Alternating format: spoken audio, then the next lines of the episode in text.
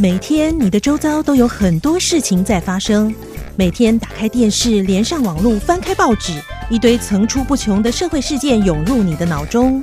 无论拄着什么代志，生活嘛是赶快爱过啦。我操！发生什么代志？代志？代志？代志？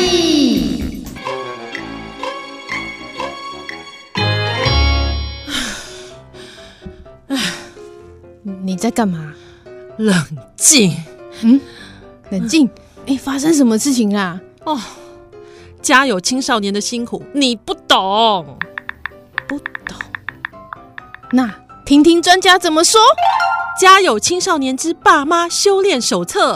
Hello，各位线上的好朋友，大家好，我是佩佩。那我们今天邀请到云林县斗六市穗和心理治疗所行动心理师，掌声欢迎我们的王梦文心理师。大家好，我是梦文心理师。哎，什么叫做行动心理师啊？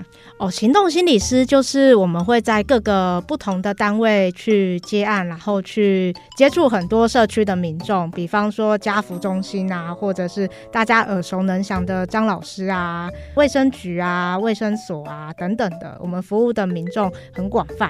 哦，什么地方有需求，那我们就去哪个地方。对啊，对啊。然后我们服务的对象从幼稚园，然后到老人长辈都有这样。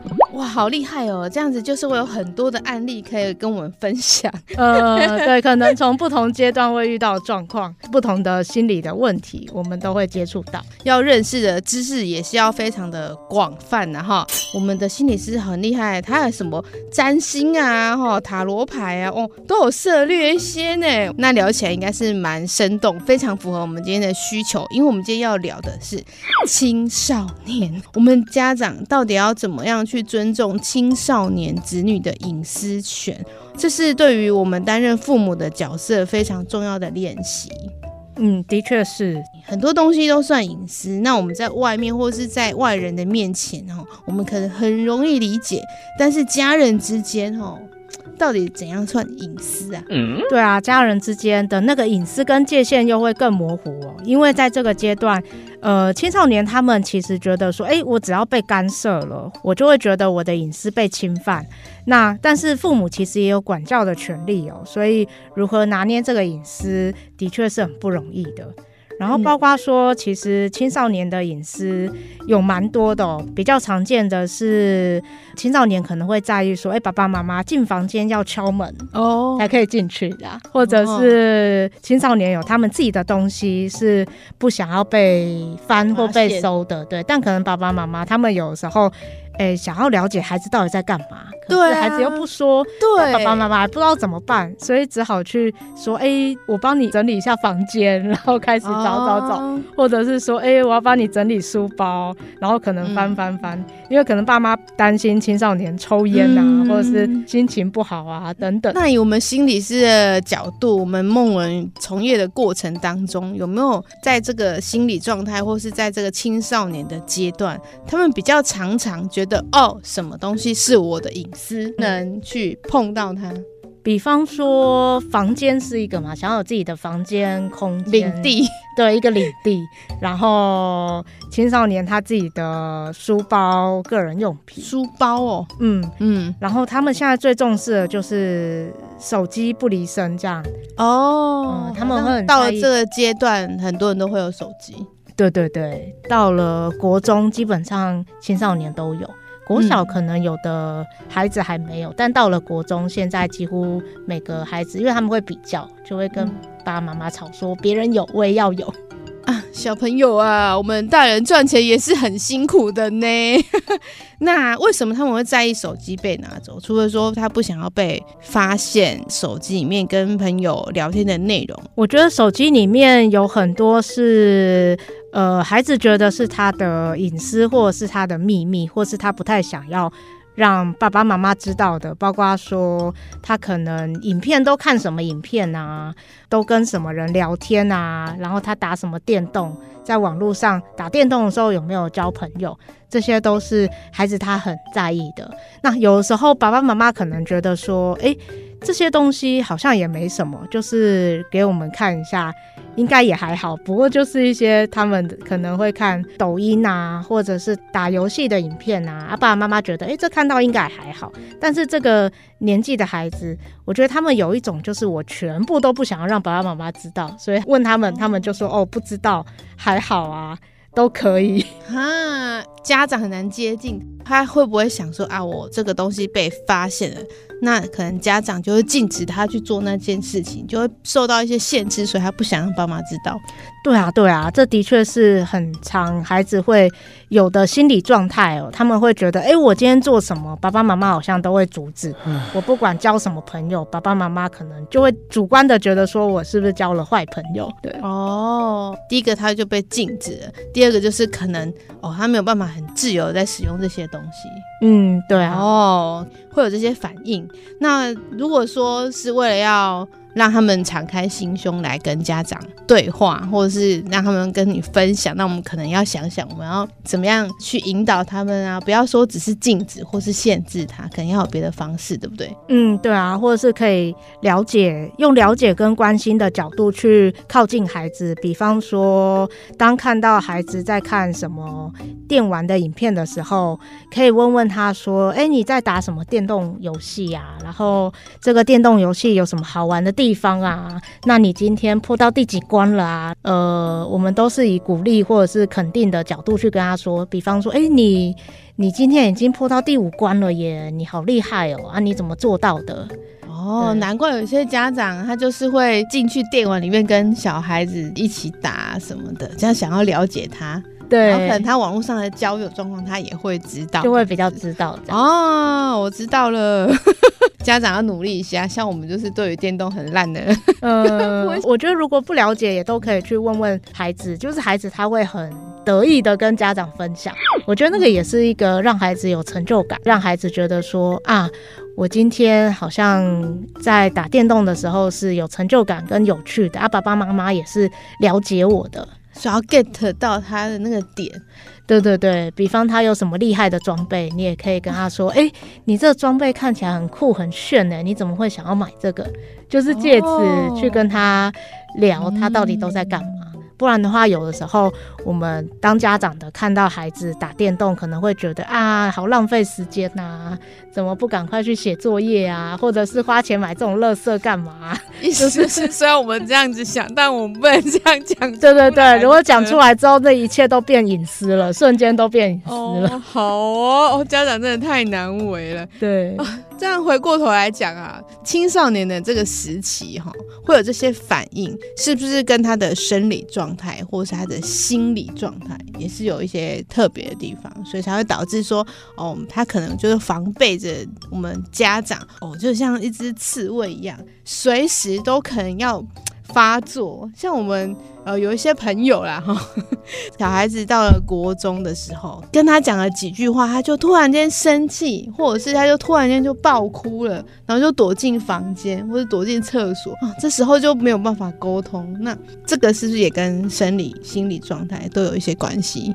的确是啊，青少年阶段，特别是到了国中这个阶段，是情绪会特别细腻跟敏感，也会特别在意别人的看法。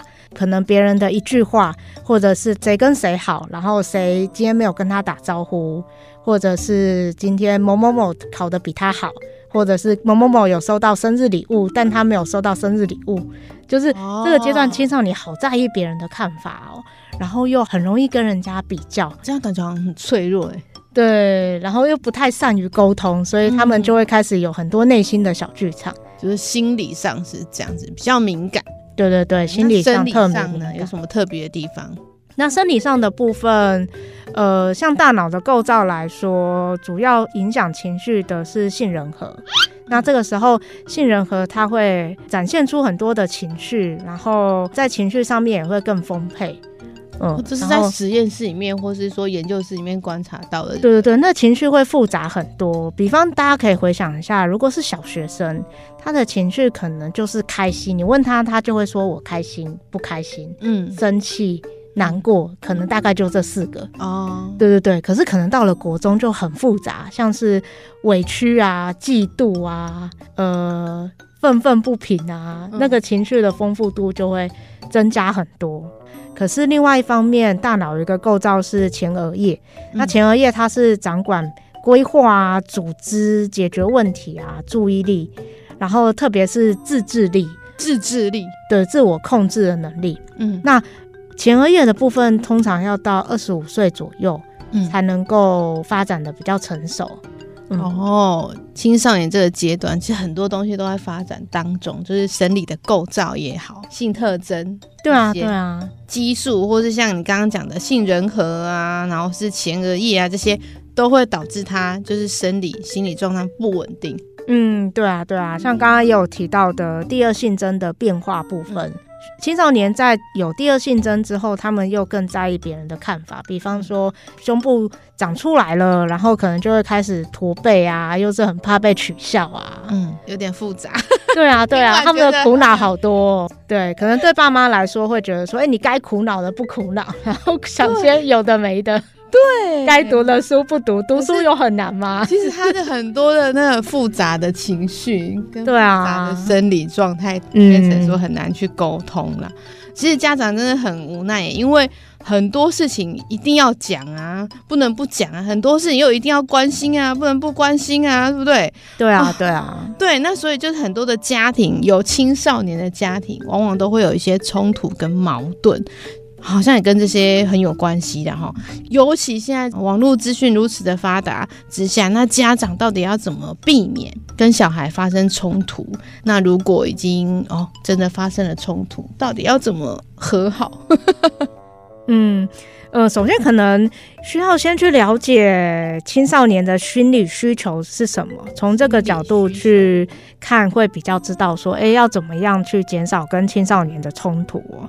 像是青少年非常的需要去维护他的尊严，然后他很需要被肯定，而且这时候他们都很爱面子，所以很多时候好像也不能戳破他们。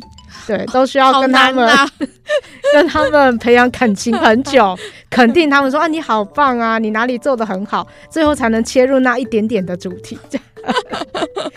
对，我们都会很担心孩子网络交友的部分。对啊，那可能都会先跟他聊，父母的心理最终可能是。有一个想法是说，哦，那个网络交友很危险，很怕自己的孩子见网友被拐走。对，所以最终的目标是希望孩子留意交友安全，然后不要受伤，要把他的话套出来嘛。嗯，但是又要避免孩子很敏感说起来或者是冲突，我们就需要还要这样旁敲侧击，不能正面迎击啊。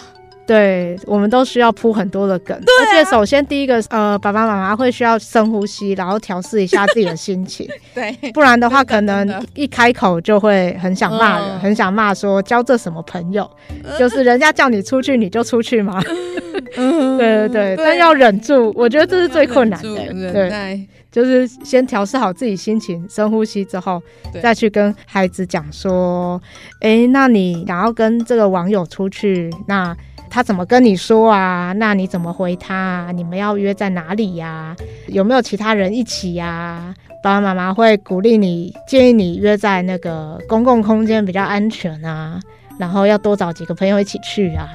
就是好像我们也很难完全的限制他，或是很难完全的告诉他说啊，你就是不能出去哦，因为那孩子可能他就会。上有政策，下有对策。对你跟他说哦，你不能去，那他就会开始半夜溜出去。啊，对啊，我们也不希望看到这种，这样反而更管不到他。对啊，对啊，所以会变成是说，哎、欸，我们给他一点限制，然后告诉他说，好，如果你想要交朋友，嗯、那条件就是告诉家人时间、地点，然后公共场合，嗯、然后要更多的朋友一起去。嗯，那如果是国小生，爸爸妈妈就要跟着去。如果是国中生，可能可以给他一点点的弹性，这样。好，第一件事情就是家长要忍耐，对，家长要深呼吸，深呼吸。再来就是要有技巧性的问他，嗯，然后最后我们不要完全限制，我们要有条件的哦，开放一些条件让他可以去，但是怎么样，就是还要建议他你怎么做比较好。对对对，哦，这是在还没发生冲突前。那请问一下，发生冲突之后要怎么？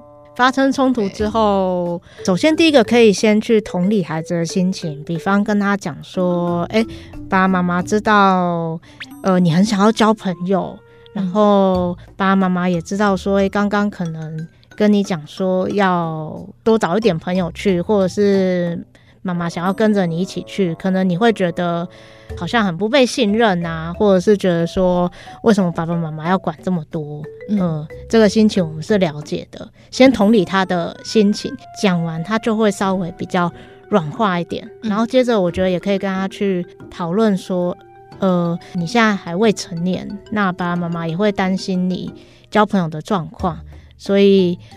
你觉得有什么方式是可以确保说你交朋友是安全的，或者是有哪些部分是可以跟爸爸妈妈分享的？因为爸爸妈妈也需要确保你的安全。嗯，也跟他讨论看看他的想法是什么，他想要怎么做？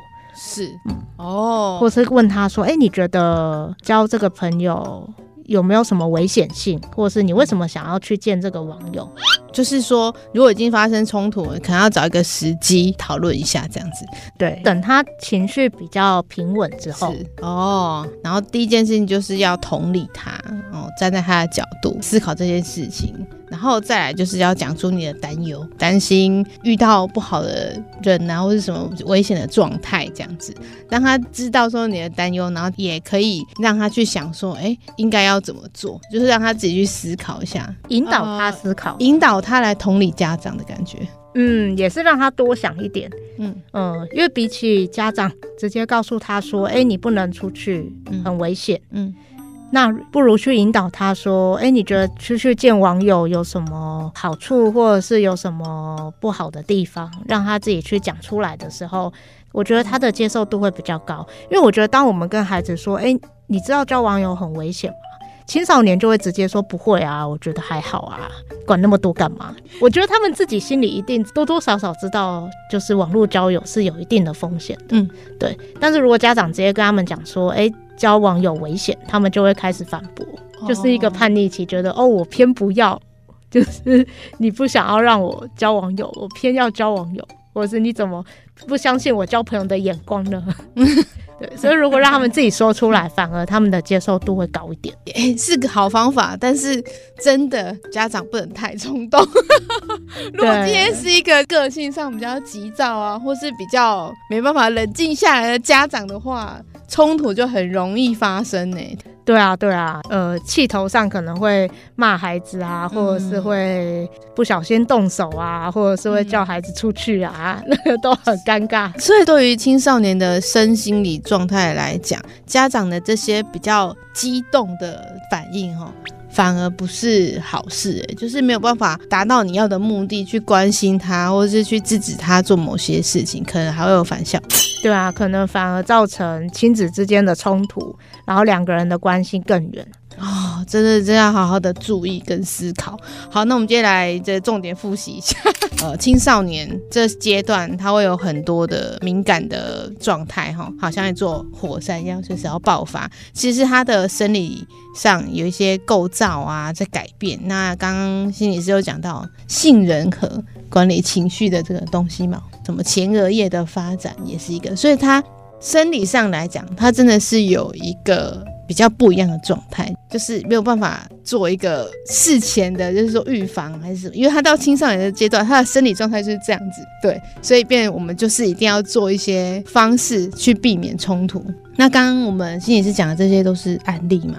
嗯，对啊，实际上有遇到，比方像家长会来咨询啊，或是家长会很担心孩子，所以就会来找心理师讨论说啊，我到这个阶段问孩子，孩子也不讲。嗯那我们要怎么样去陪伴孩子，然后怎么去帮忙他，在这个隐私跟这个侵权之间找到一个平衡？这没办法，家有青少年就是要辛苦我们做家长的哈。刚刚讲的有很多的方法，不知道你记起来没有？资讯这么的发达，如果我们想要去关心他，我们可以用鼓励的。方式，或是当成朋友，或者是他是在放松的状态，问他这些问题，他可能会比较容易回答。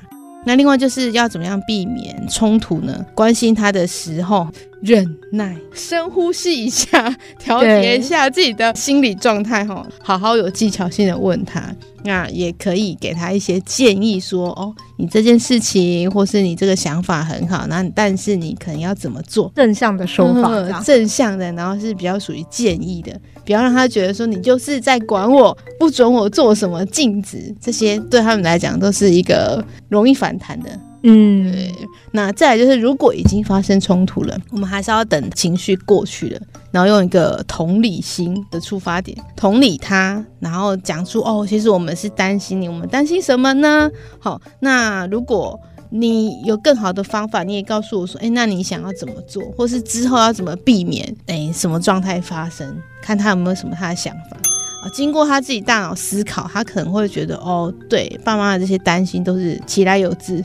有一些理由的，这样下次就不会反弹那么大。嗯，他们也会感觉到说，爸爸妈妈是真的关心自己，告诉大家一些方法，让大家在面对家里的青少年的时候，可以有一些想法，有一些正面的方式哈，那可以接触到他们的心理的层面的东西。哎，今天非常谢谢我们的孟文心理师。那我们下一集我们还会讲更多更多关于青少年的部分哦，欢迎大家一起来期待。拜拜，拜拜。